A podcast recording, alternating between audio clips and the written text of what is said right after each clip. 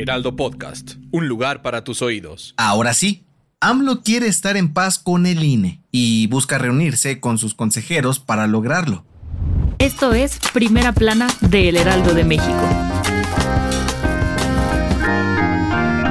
¿A poco ahora sí muy cuates? Resulta y resalta que luego de unos buenos agarrones entre ambos, AMLO quiere iniciar una nueva etapa con el INE, tanto así que buscará reunirse con los consejeros para hacer las paces. Sí, en la mañanera de este jueves, el Presi reveló que quiere reconciliarse con el órgano electoral de cara a las elecciones del 2024 con una reunión en Palacio Nacional el próximo martes 13 de junio. ¿Y de qué quieren hablar? Pues el mandatario dijo que aprovechando que el INE tiene una nueva dirigente, Guadalupe Tadei Zavala, buscará pedirles que sean imparciales y garanticen elecciones libres el próximo año.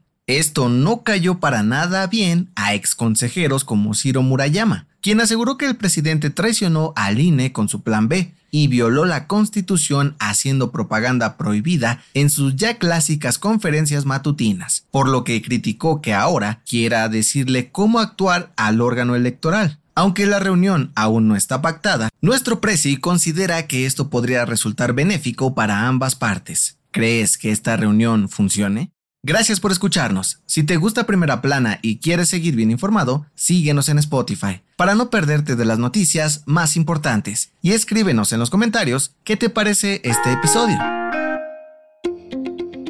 Como te contábamos ayer en este podcast, las corcholatas de Morena ya comenzaron a renunciar y pedir licencias para buscar ser él o la elegida del partido de cara a las elecciones del 2024, por lo que ya les están buscando reemplazos. Para cubrir el espacio que dejará el canciller Marcelo Ebrard, suenan los nombres del embajador de México en Estados Unidos, Esteban Moctezuma, el representante del país en la ONU, Juan Ramón de la Fuente, y la directora de la Agencia Mexicana de Cooperación Internacional para el Desarrollo, Laura Elena Carrillo. En el caso de la jefa de gobierno, Claudia Sheinbaum, aunque no ha presentado su renuncia aún, el secretario de gobierno, Martí Batres, se quedaría a cargo mientras se define quién la sustituya. En la lista están la secretaria de Finanzas, Luz Elena González, el titular de la Secretaría del Trabajo, José Luis Rodríguez, y el secretario de Desarrollo Urbano, Carlos Ulloa. Además, los subsecretarios César Yáñez y Alejandro Encinas o el director del IMSS, Zoe Robledo, podrían relevar a Adán Augusto López en la Secretaría de Gobernación, mientras que el lugar de Ricardo Monreal como coordinador de Morena en el Senado podría ser ocupado por César Cravioto, José Narro u Olga Sánchez.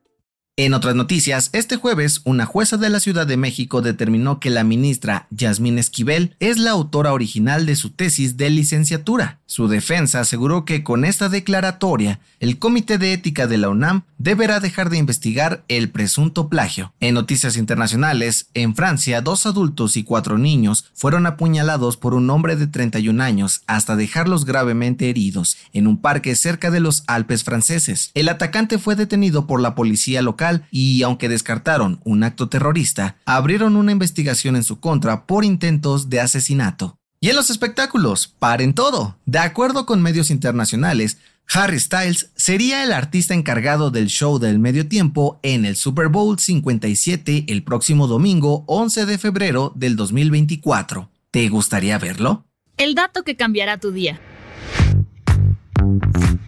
Usar el celular para ver TikTok o platicar con tu crush antes de dormir es parte de la rutina nocturna de muchos de nosotros. Pero según neurólogos del Departamento de Salud Pública de California, no es lo mejor para nuestra salud. ¿Por qué? Nuestro ciclo de sueño está controlado por la exposición a la luz, es decir, cuando oscurece liberamos melatonina, la hormona del sueño, de manera natural. Pero cuando vemos nuestro celular por algunos minutos o horas en la noche, hacemos que este proceso se retrase, ya que el cerebro interpreta la luz blanca como que apenas comienza el día, poniéndonos en estado de alerta. De acuerdo con los expertos, debemos dejar de ver redes sociales o videos al menos una o dos horas antes de acostarnos y así poder dormir sin problema entre 7 y 9 horas. Así que mejor avísale a tu crush que ya te vas a dormir. Yo soy José Mata y nos escuchamos en la próxima. Esto fue Primera Plana, un podcast del Heraldo de México. Encuentra nuestra primera plana en el periódico impreso, página web y ahora en podcast. Síguenos en Instagram y TikTok como El Heraldo Podcast y en Facebook, Twitter y YouTube como El Heraldo de México. Hasta mañana.